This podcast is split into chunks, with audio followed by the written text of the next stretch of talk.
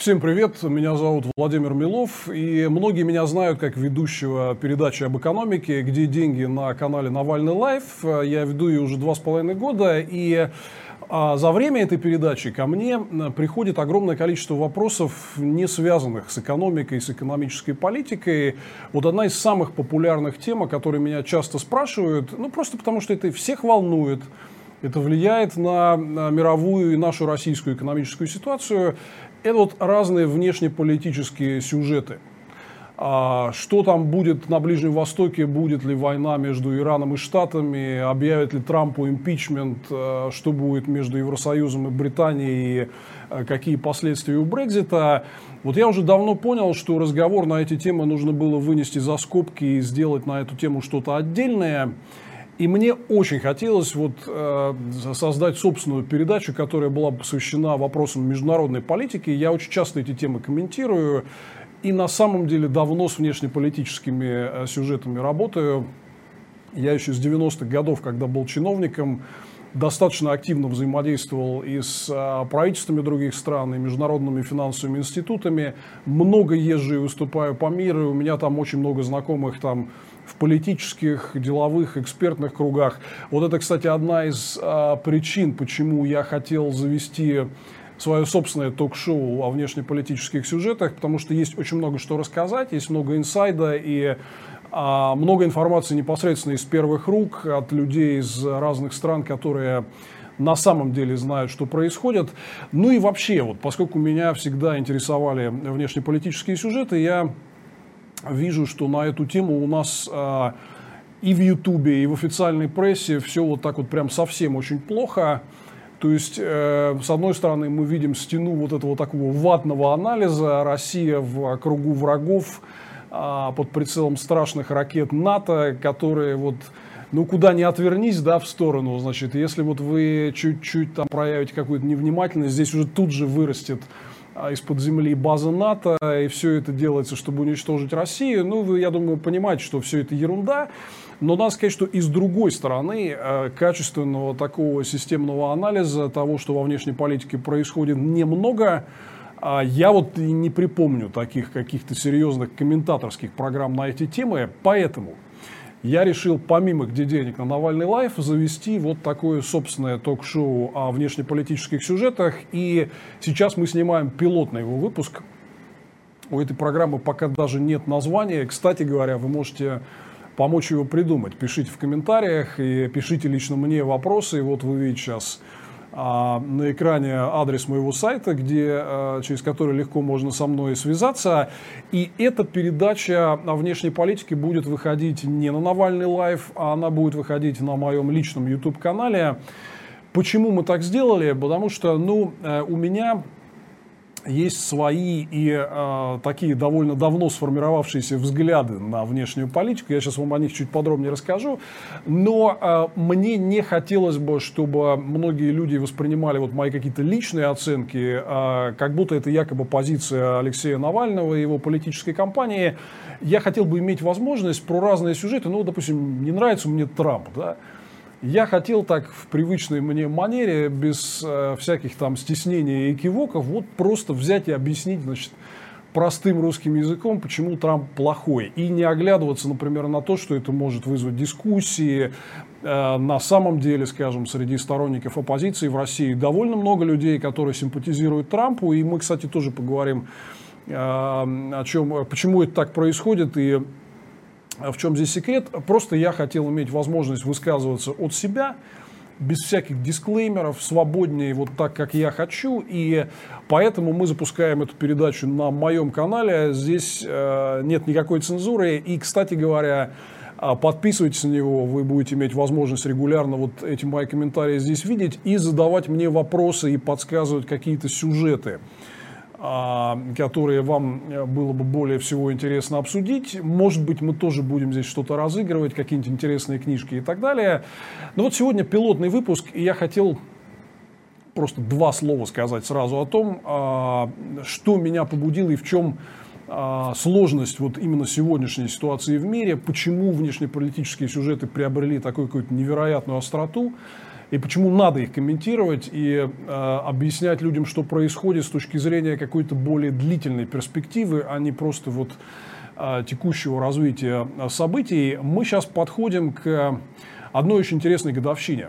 Э, буквально в ближайшие недели э, будет 30 лет, исполнится 30 лет с момента, как рухнула Берлинская стена которая в годы холодной войны между СССР и США разделяла западный и восточный Берлин, и она была вот эта стена была таким пинкфлойдовским символом а, разделения людей в мире между разными системами, между разными квартирами и, в общем, таким воплощением всяких барьеров, которые существовали на нашей планете и мешали развитию. И вдруг в результате вот этих бархатных революций 89 года она рухнула, это символизировало собой крушение просто такой очень жестокой э, тоталитарной системы в э, советском блоке, которая мы вот жили там, и мы откровенно очень боялись, что она не кончится никогда. И нам придется под э, присмотром этого большого брата прожить всю жизнь. Но случилось чудо, тоталитарная система исчезли в миг, Берлинская стена рухнула, и Тогда известный американский политолог Фрэнсис Фукуяма написал свое эссе под названием «Конец истории». Он, грубо говоря, имел в виду, что все теперь, все стены ушли, э, конфронтация в мире закончилась, теперь мы будем жить в мире при свободе и демократии, развиваться, торговать и закончилась история вот э, в классическом понимании войн, конфликтов, выяснения отношений, вот этих вот таких племенных разборок, значит, э, у кого-то пары длиннее и копия круче, и а, действительно открылся огромная возможность для того, чтобы построить какой-то прекрасный новый мир. Да? Но вот сейчас, а, после того, как прошли 30 лет с момента крушения Берлинской стены, выясняется, что все немножко по-другому, что мода на строительство стен, в том числе и в буквальном смысле, как вот Трамп продвигает свою идею Э, строительства стены на границе с Мексикой, прям причем такой конкретной, высокой э, бетонной стены с колючей проволокой под напряжением. И он там на полном серьезе рассказывал своим советникам, что он хочет, чтобы там вокруг нее рыли рвы, заполненные аллигаторами, ядовитыми змеями, чтобы ни один э, мексиканец не проскочил. Ну, там стена на границе с Мексикой, это ладно, там отдельный сюжет, который мы тоже обсудим. Но в целом мы видим, что сейчас есть приступ роста такого серьезного политического эгоизма в мире, а, что есть многие люди и политики очень популярные, которые говорят, что нам не нужен новый единый а, глобалистский миропорядок, нам нужно разбежаться по своим национальным квартирам, что важнее национальная идентичность, глобализация это вот плохо и ужасно, да. А такие политики набирают популярность. Кстати говоря, вот одним из тех, кто Раньше всех оседлал этот тренд был российский лидер Владимир Путин, который стал одним из пионеров а, контрнаступления вот этого нового эгоизма в мире, а, который начал критиковать сложившийся свободный миропорядок и а, дальнейшую интеграцию между демократическими странами. Он нам рассказывал историю о том, что это якобы посягает на его суверенитет – на самом деле читайте возможность захватить отдельно взятую страну Россию и продолжать ее разграблять, что Путин делает вместе со своей шайкой. Вот э, новый свободный демократический миропорядок мешает не только Путину, а большому числу таких диктаторов и воров. А, и, по сути дела, мы имеем а, вот э, ситуацию, когда очень много и очень сильных авторитарных антидемократических режимов вместе со своими союзниками в развитых странах, которые расшатывают основы вот единого свободного демократического миропорядка, вот этот весь картель диктаторов и популистов, он находится, очевидно, на подъеме. А он стремится как можно быстрее расшатать и разрушить тот демократический мир, который сформировался после падения Берлинской стены 30 лет назад. И практически все важные сюжеты э, внешней политики, о которых э, имеет смысл говорить, и которые каждый день фигурируют в новостях, вот они практически все имеют отношение к вот этой глобальной борьбе. Есть люди, которые хотят построить некий единый свободный э, миропорядок, основанный на праве, на законности, на свободе торговли, на свободе перемещения, на независимости судов, на соблюдении прав человека – а есть те, которые говорят, что нет, это все фигня, это сказка, придуманная глобалистскими элитами, нужно снова строить границы, выходить из торговых соглашений, принимать решения не исходя из правил и законов, а исходя из каких-то сиюминутных эгоистических интересов. Вот мы имеем а, сегодня такой конфликт двух миропорядков. Практически все, я не знаю, Трамп, Брекзит, там, Ближний Восток, торговые войны, которые угрожают замедлить мировую экономику. Во многом то, что происходит в России – а все это, а, я думаю, что является составными частями вот борьбы ряда людей в мире для того, чтобы так или иначе восстановить эту стену. И вот а, многие из вас наверняка были, а некоторые и живут в исламских странах, либо в исламских регионах на территории России – и вы, наверное, знаете, что там есть такой обычай, там люди строят очень высокие невидимые заборы. То есть вы едете вдоль дороги, вот в Европе, например, вы видите такие красивые яркие домики, а, там где-нибудь там в северо-западной Европе, там в Голландии, они вообще еще и без занавесок, да, то есть, в принципе, если вам интересно, можете посмотреть, что там внутри происходит. А вот в исламских странах, например, популярна такая штука, что люди огораживают свое жилище вот огромными вот этими многометровыми заборами, и вы едете по дороге, и вот кроме заборов вообще ничего не видите, да, что там внутри, как там люди живут, вы не знаете.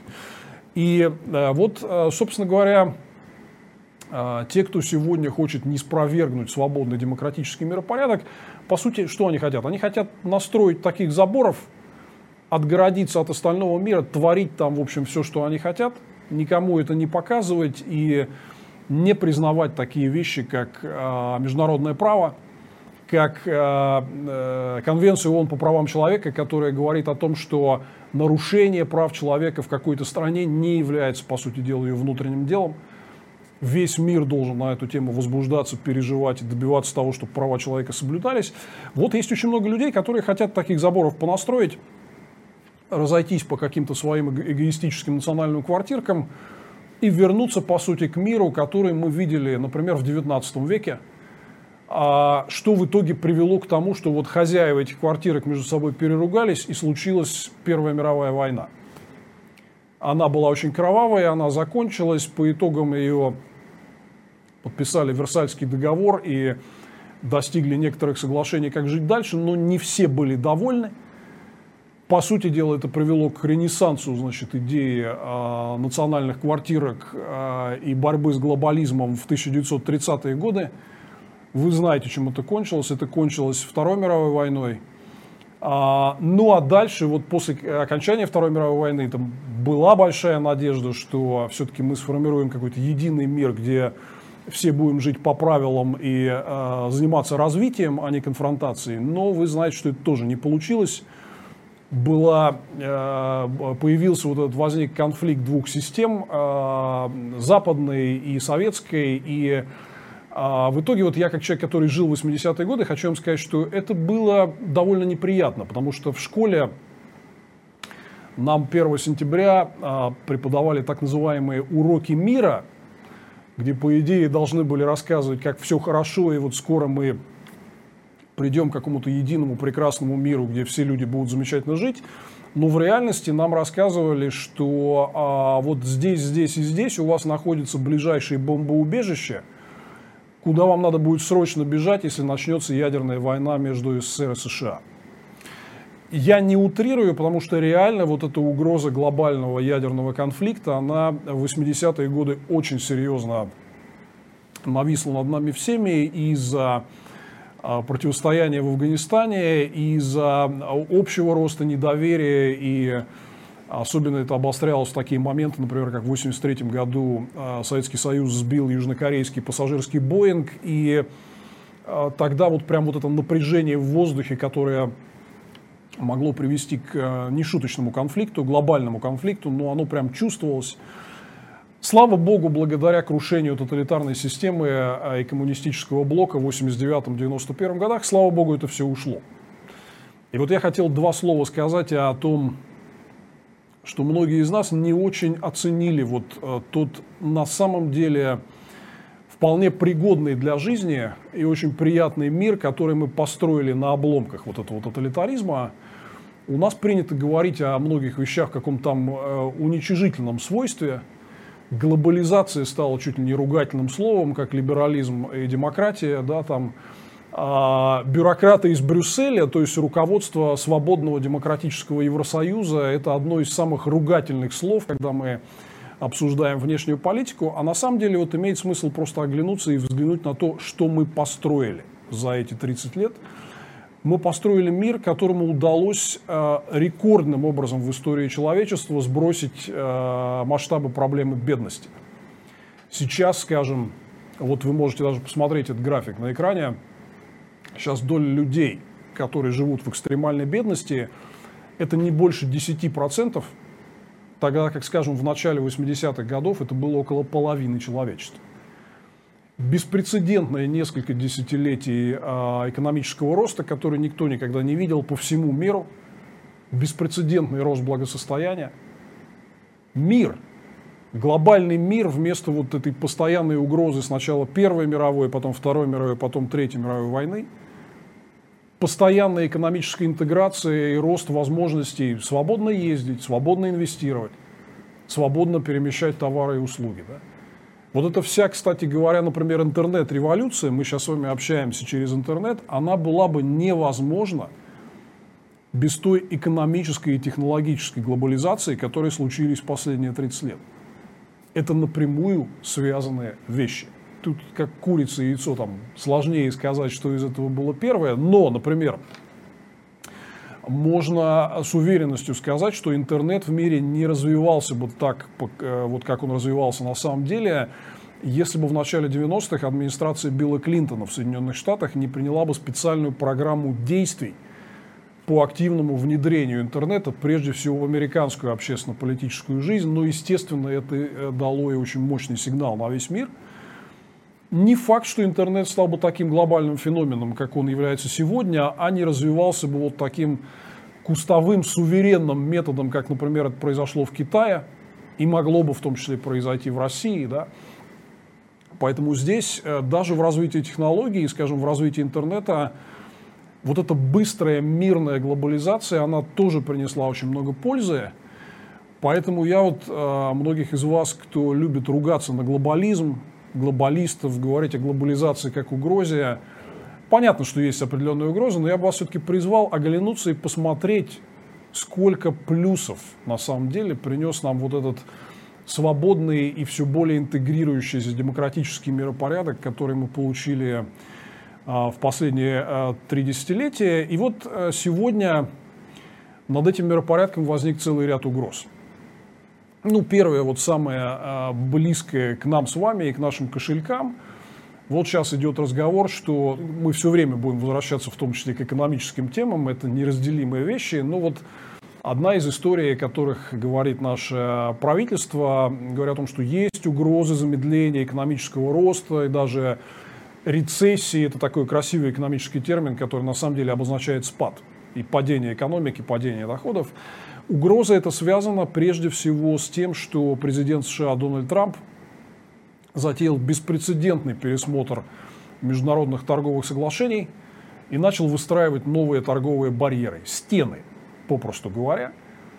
Разорвал э, режим свободы торговли с Китаем, с Евросоюзом, с Канадой и с Мексикой, ввел новые, часто запретительные тарифы на импортные товары. Естественно, против Америки начали вводить ответные тарифы, и вот разгорелось то, что называют торговыми войнами, это сегодня в мире, как вы можете сейчас убедиться на экране, является главной причиной, в связи с чем все экономисты говорят об угрозе замедления мировой экономики, если не рецессии.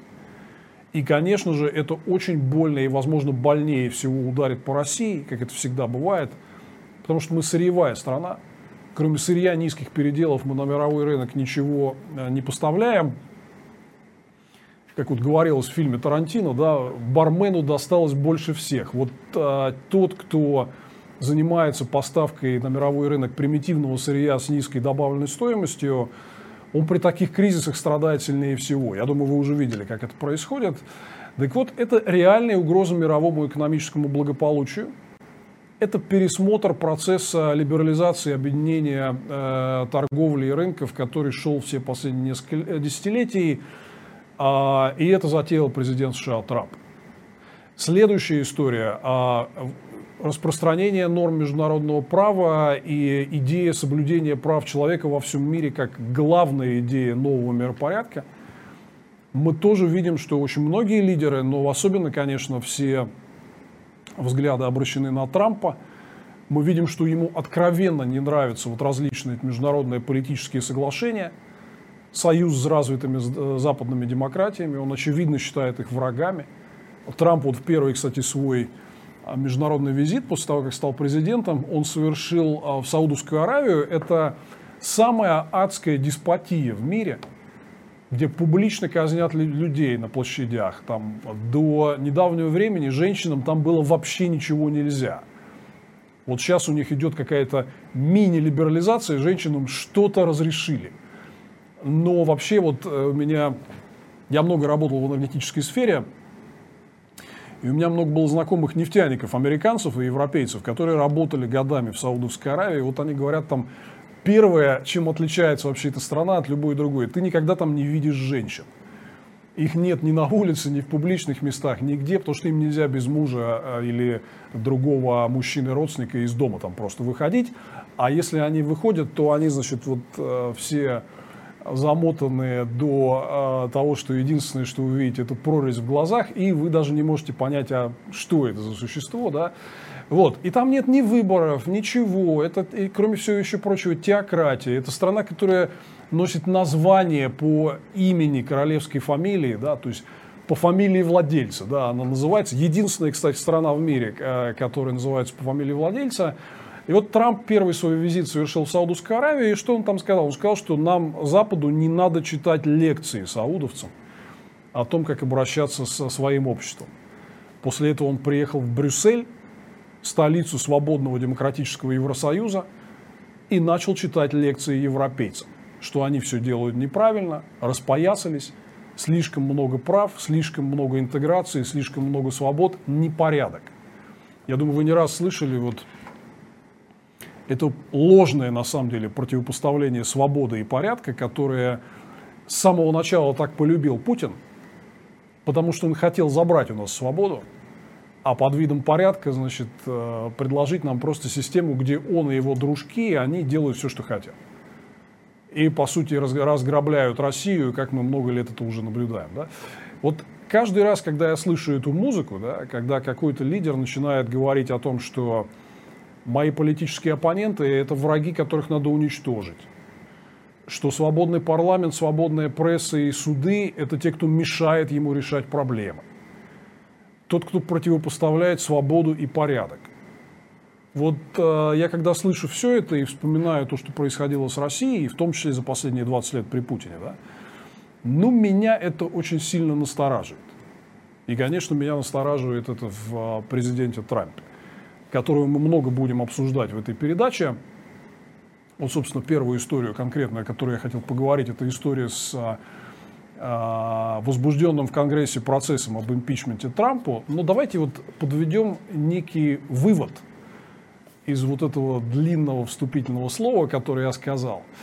Это будет, если хотите, в хорошем смысле слова, глобалистская передача – а это будет передача, где вы не будете больше слышать вот то, что вы слышите из других мест, что нам надо отгородиться, э, что демократический миропорядок, свобода торговли – это какие-то вредные вещи, а нам нужно все делать у себя и, в общем, строить какую-то такую замкнутую систему автарки, как там мыши в норе, там все производить у себя, там все время всех бояться, нацеливать на всех ракеты. Вот этого здесь не будет – вы этого здесь не услышите.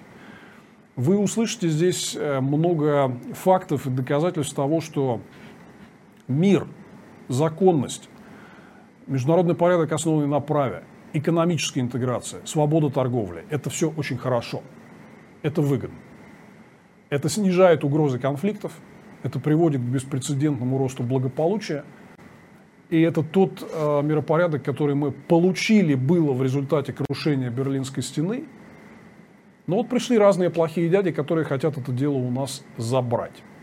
Мы им этого сделать не дадим. И мы будем подробно говорить об этом в каждом выпуске. Начнем, конечно же, с Трампа. А, честно сказать, я давно знаю Америку, я там был сильно больше, чем в половине штатов. Первый раз побывал там четверть века назад и работал с всеми американскими администрациями, которые были, начиная с э, Клинтона, да. И а, мне, откровенно говоря, категорически непонятно, когда появляются вроде какие-то нормальные люди, которые которых я всегда считал вменяемыми а, и современными, которые вдруг начинают восторгаться Дональдом Трампом.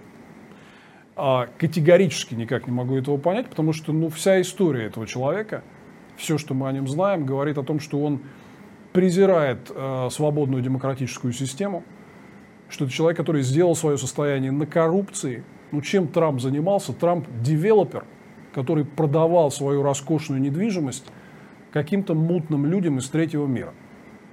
Из бывшего Советского Союза, Восточной Европы, Африки, Азии. Вот вы знаете, что такое девелоперы. У нас было много примеров в нашей российской истории. Там Елена Батурина, ее брат Виктор Батурин, Сергей Полонский, которые... Вот это их всех формула. Да? У кого нет миллиарда, тот идет в жопу. Это вот э, отношения, которые мы в последние три года после того, как Трамп избрался президентом, очень часто слышим из Белого дома. Трамп уже успел себя там тысячу раз проявить человеком первый, который все врет. Есть такой сайт PolitiFact в Америке, очень такой уважаемый, э, получивший много разных премий и признанный самым широким спектром политиков и экспертов и комментаторов, который проверяет, делает факт-чекинг высказывания политиков. И он, ну, естественно, постоянно проверяет, проверяет Трампа. Вот, кстати, вы можете сейчас увидеть графичек интересный на экране, кто из известных американских политиков меньше всего и больше всего врет. Ну, это устойчивая история, что Трамп говорит правду там, ну, условно, типа в 5% случаев. Процентов 70 случаев он гарантированно искажает факты. Это первое. Второе. Вы прекрасно видите, что Трамп любит диктаторов – что саудовцев, что Путина, что Ким Чен Ына, с которым он постоянно а, лобызается без каких-то конкретных результатов. Да? И он ненавидит э, демократию, ненавидит свободный демократический миропорядок, постоянно выступает с критикой руководителей демократических государств, откровенно считает их слабаками. Вот он такой очень удобный. Почему Путин, почему наша Госдума аплодировала, когда Трампа избрали президентом, они чувствуют в нем своего. Это такой вот, как американцы говорят, strong man, такой сильный лидер, да, который вместо вот этой всей демократической разболтанности предложит вам там порядок. Да. Вы знаете, чем это заканчивается. Вот Трамп классический носитель такой политической культуры, он, к сожалению, уже очень много сделал для того, чтобы расшатать основы самых разнообразных альянсов между демократическими странами – от того, что он постоянно собачится с европейцами, а в принципе альянс между Америкой и Европой стал основой вот мирового роста и стабильности за последние там, ну, сотню лет после окончания Второй мировой войны. И вот этот самый мощный, стабильный демократический альянс Трамп начал расшатывать до того, что Штаты при Трампе вышли из ЮНЕСКО, например. А это а, организация в системе ООН, которая занимается вопросами образования, науки и культуры. Да? Ну, не нужна нам образование, наука и культура. Там можем отдельно поговорить о причинах этого дела, но тем не менее. Да? Мы много раз вернемся к Трампу, и я, конечно, подробнее расскажу, что я о нем думаю. Но вот сейчас, я думаю, вы слышали, что в Штатах возникла вот эта тема с возможным импичментом, а, и все обсуждают, там, прежде всего, состоится он или нет. На мой взгляд, это не самый важный вопрос, состоится ли импичмент Трампа, а как то, а, что вообще сопутствует всему этому делу. То есть, э, понимаете, что в Америке вот за больше, чем 200 лет ее истории, вот таких случаев с импичментом или когда страна все-таки подходила к этому близко, их было мало – и на самом деле, если это происходит, это значит, что э, есть какой-то серьезный, глубокий, системный политический кризис. Вот в Штатах, конечно, это назревало несколько лет э, и даже до того, как Трамп избрался.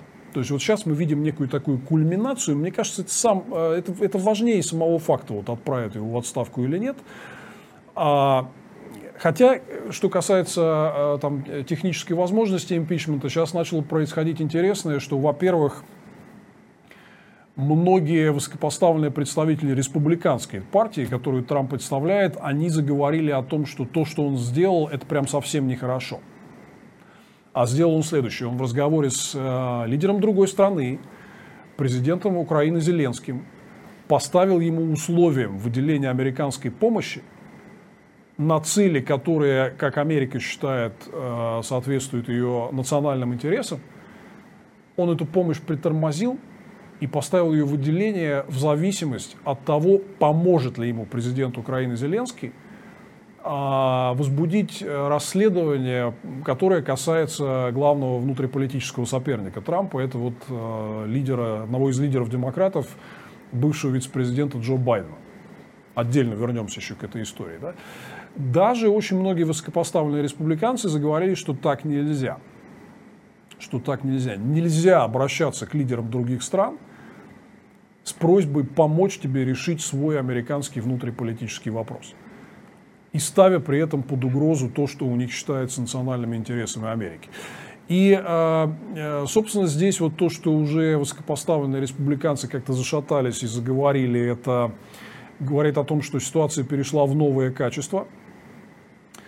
А, конечно же, для того, чтобы импичмент состоялся, надо две трети большинство набрать в Сенате, который сейчас примерно пополам разделен с небольшим преимуществом у республиканцев. То есть надо там, условно говоря, там типа 20-25 сенаторов-республиканцев, ну половину из 52, переманить на сторону э, сторонников импичмента. Это выглядит трудной задачей с учетом того, что республиканская партия за последние три года полностью легла под Трампа, потому что они видят, что Трамп возбудил а, вот эту, а, то, что называется словом grassroots базу, то есть такую первородную базу поддержки низовую среди рядового американского избирателя, прежде всего в американской провинции, который там многими вещами недоволен. И а, вот эта часть, это там условно примерно треть американского общества, увидела в Трампе какого-то нового своего лидера, который сильно отличался от предыдущих, потому что он отбросил политкорректность и стал называть вещи вот как они есть. За это его многие а американцы, которые хотели бы простых решений, мы с вами, я думаю, очень хорошо знаем по опыту России, что простые решения, решения, кажущиеся простыми, это не всегда здорово, особенно в очень сложном современном глобализующемся мире. Да? Ну вот там фермерам из Миссури или девелоперам из Вест-Палм-Бич им часто кажется, что простые решения лучше – и они, конечно, возбудились на Трампа, потому что он пришел и стал вот говорить такими рубленными, простыми фразами, там, резать правду матку, как у нас говорят, да. Хотя, как еще раз подчеркнул, по оценкам э, сайта факт-чекинга PolitiFact, э, там минимум 70% того, что Трамп говорит, он врет, да. Но людям часто нравится. Вот тоже особенность информационного общества. Мы думали, что придет ко всем в дом интернет, и все ста- сразу станут продвинутыми, развитыми, начнут критически оценивать информацию и так далее. Да? Но а, мы видим, что это приводит в том числе и к обратным эффектам. Точно такие же сплетни, слухи, то, что называют фейковыми новостями, как и в средние века, когда не то что интернет, а и печати периодически даже не было. Да? А, поэтому все эти проблемы и угрозы все те же, нам придется их решать просто на новом технологическом уровне, но вот история в том, что очень многие люди не хотят реально докапываться до правды, и Трамп для них выглядит таким привлекательным правдорубом, поэтому он очень сильно к себе прилепил а, вот эту а, широкую фан-базу и людей, которые а, прежде всего в американской глубинке очень а, серьезно поддерживают республиканскую партию. Вот эта его популярность, нечто похожее на, вот, знаете, как у нас говорят, рейтинг Путина. Мы все время жили под этой грозовой тучей рейтинга Путина. 90% а, россиян поддерживают Путина, согласно социологическим опросам. Сейчас уже меньше, но это вот было несколько лет назад. И что мы с этим можем сделать? Раз все за Путина, значит, надо а, как-то это либо переждать, либо, как некоторые делали, присоединиться к нему. Вот так сделали республиканцы они решили, что такой как бы популярный лидер с низовой поддержкой, идти против этого ветра неразумно, значит, надо под него лечь. И последние годы они практически не спорили с Трампом. Вот им из этой спячки очень сложно сейчас выходить и поддержать импичмент, тем более, что выигравшими от импичмента будут их политические соперники демократы. Конечно же, они вот этого ослабления перед выборами не хотели бы. Поэтому действительно я согласен со многими из тех, кто говорит, что вероятность вот импичмента Трампа как такового, она не очень высокая. Но здесь работает все-таки другая история, что Америка, несмотря на всю эту очень обострившуюся внутриполитическую борьбу, это страна, которая все-таки построена на праве. Это страна, где все-таки институт репутации является не пустым звуком и имеет значение. То есть можно, конечно, делать вид, что там черное это белое, мир это война, но, э, как говорил Линкольн, там, вы не можете обманывать много людей долгое время. Вы можете обманывать а, небольшое число людей длительное время, вы можете обманывать много людей короткую часть времени, но вы не можете обманывать всех долго. Да? Поэтому вот сейчас начинается такой интересный процесс в американской политике, он может быть не закончится непосредственно импичментом, но пробуждение. Мы видим, что очень многие сенаторы, э, например, которые были за Трампа горой, они начинают выступать против него. Мы видим, вот сейчас вы на экране видите один из недавних опросов Fox News. Это главный э, телеканал, который проповедует республиканские антилиберальные ценности, и горой всегда был за Трампа. Вот его свежий опрос, который показывает, что с июля месяца число сторонников э, того, чтобы Трампу объявили импичмент, перевалило за 50%. И сейчас составляет устойчивое большинство. Это опрос Fox News. Это не какие-то там либералы что-то где-то нарисовали на коленке. Это уже серьезно. Такого, когда рассматривался а, в 70-е годы вопрос об импичменте Ричарду Никсону, такого не было. У него изначально, когда эта тема возникла, все-таки была серьезная публичная поддержка. А сейчас на ранних стадиях слушаний по импичменту против Трампа мы видим, что уже общественное мнение не в его пользу. Но многие вот мои американские коллеги говорят, что они ждут после этого все-таки перехода влиятельных республиканцев в лагерь, который хоть и нехотя, но скажет, да, он, конечно, очень серьезно нарушил наши законы, пошел против американских интересов, против правил, действительно виновен несмотря на все политические последствия, это они сделают не из-за принципов и высокоморальности своей, да, и приверженности закону, а просто потому, что им придется спасать свою репутацию, чтобы не быть похороненным под вот этими всеми обломками такой виртуальной политической э, Трамп Тауэр. Вот то, что называется, этот процесс пошел. Кончится он импичментом или нет, э, мы не знаем. Но я думаю, что, видимо, правы оказались те в лагере демократов, которые говорили, ну да, мы не, не сможем ему объявить в импичмент, потому что большинства в Сенате у нас нет. Там республиканцы все контролируют. Но мы обязаны это сделать, потому что есть закон, потому что есть правила, потому что мы должны рассказать американцам и показать в чисто юридической плоскости, что президент выступил с очень серьезными нарушениями, и мы не можем это оставить просто так если мы демократическая страна, где верховенство права не пустой звук. Да? Поэтому вот там э, с импичментом, скорее, эта вся история, она в большей степени связана не с тактическим вопросом, там, а, выиграет, не выиграет, а может быть, например, э, э, республиканцам было бы выгоднее, если бы Трампа отправили сейчас, у них же нет досрочных выборов, президентом бы стал вице-президент Майк Пенс. И он бы пошел на следующие выборы, ну, в какой-то степени, там, по крайней мере, не, не, не до такого вот э, момента замазанный во всех этих скандалах, как сам Трамп, и частично очищенный от его багажа. А может быть, это для республиканцев было бы тактически лучше. Мы не знаем, это сложный вопрос, но здесь гораздо важнее вот этого тактического сюжета, отправят, не отправят, что будет. Это вот этот вопрос, отстоит ли Америка вот свою эту вот э, такую хваленую систему верховенства закона, которой они э, заслуженно, на самом деле, десятилетиями и столетиями хвастались, она на самом деле работает. Вот всегда ли она работает и не дает ли она осечек, мы вот сейчас э, увидим на вот этом процессе слушаний по импичменту, которые начались э, в Конгрессе. И отдельно несколько слов я хотел сказать о том, в принципе, что значат вот эти предстоящие выборы президентские в Америке, которые пройдут через год – а это, в общем-то, для мира очень серьезная развилка, потому что видно, что вот эта эгоистическая позиция Трампа, его дружба с диктаторами, его нелюбовь к развитым западным демократиям и международным соглашениям, она расшатывает сложившийся миропорядок. и заменяет его таким многополярным хаосом, когда есть вот куча каких-то центриков силы, которые часто готовы игнорировать правила, потому что многие из них еще и диктатуры, да, диктатуры не любят правила, мы с вами это хорошо знаем. Есть Китай, есть исламский мир, есть Путин. И вот что получается, что мир 21 века это будут вот эти вот лидеры таких мафиозных группировок, которые сядут и между собой будут расписывать, как мир будет управляться. Честно говоря, для меня эта перспектива не выглядит очень хорошей. И, честно говоря, Дональд Трамп в последние три года был очень серьезным союзником для всего этого картеля диктатур. В их атаках на демократический миропорядок, основанный на праве, и в их попытках выстроить нечто в стиле 19 века, когда боссы мафии на скотке решают, кто чем будет владеть. Да? Вот выборы в Америке 2020 года, они в этом смысле становятся очень важным таким событием. Это пойдет дальше. Вот это разрушение демократического правового миропорядка получит новый мандат от американского избирателя.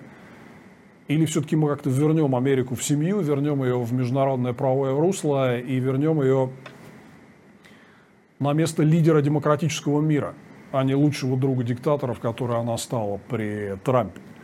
Вот в этом смысле эти выборы очень важные. Мы здесь будем с вами их много обсуждать. В следующий раз, в том числе, поговорим о том, что происходит там в Америке на противоположном фланге и кто может или не может выиграть э, у Трампа э, среди демократов. Насколько позиции э, лидера сейчас, главного фронтующего кандидата Джо Байдена подорваны вот этим скандалом с э, участием его сына в совете директоров украинской газовой компании – все это мы обсудим с вами в следующей программе. Если вам интересно, включайтесь, подписывайтесь на наш канал.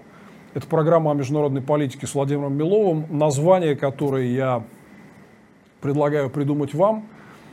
С этого момента мы начнем наш следующий выпуск. Спасибо, что смотрели и надеюсь, что вы останетесь с нами.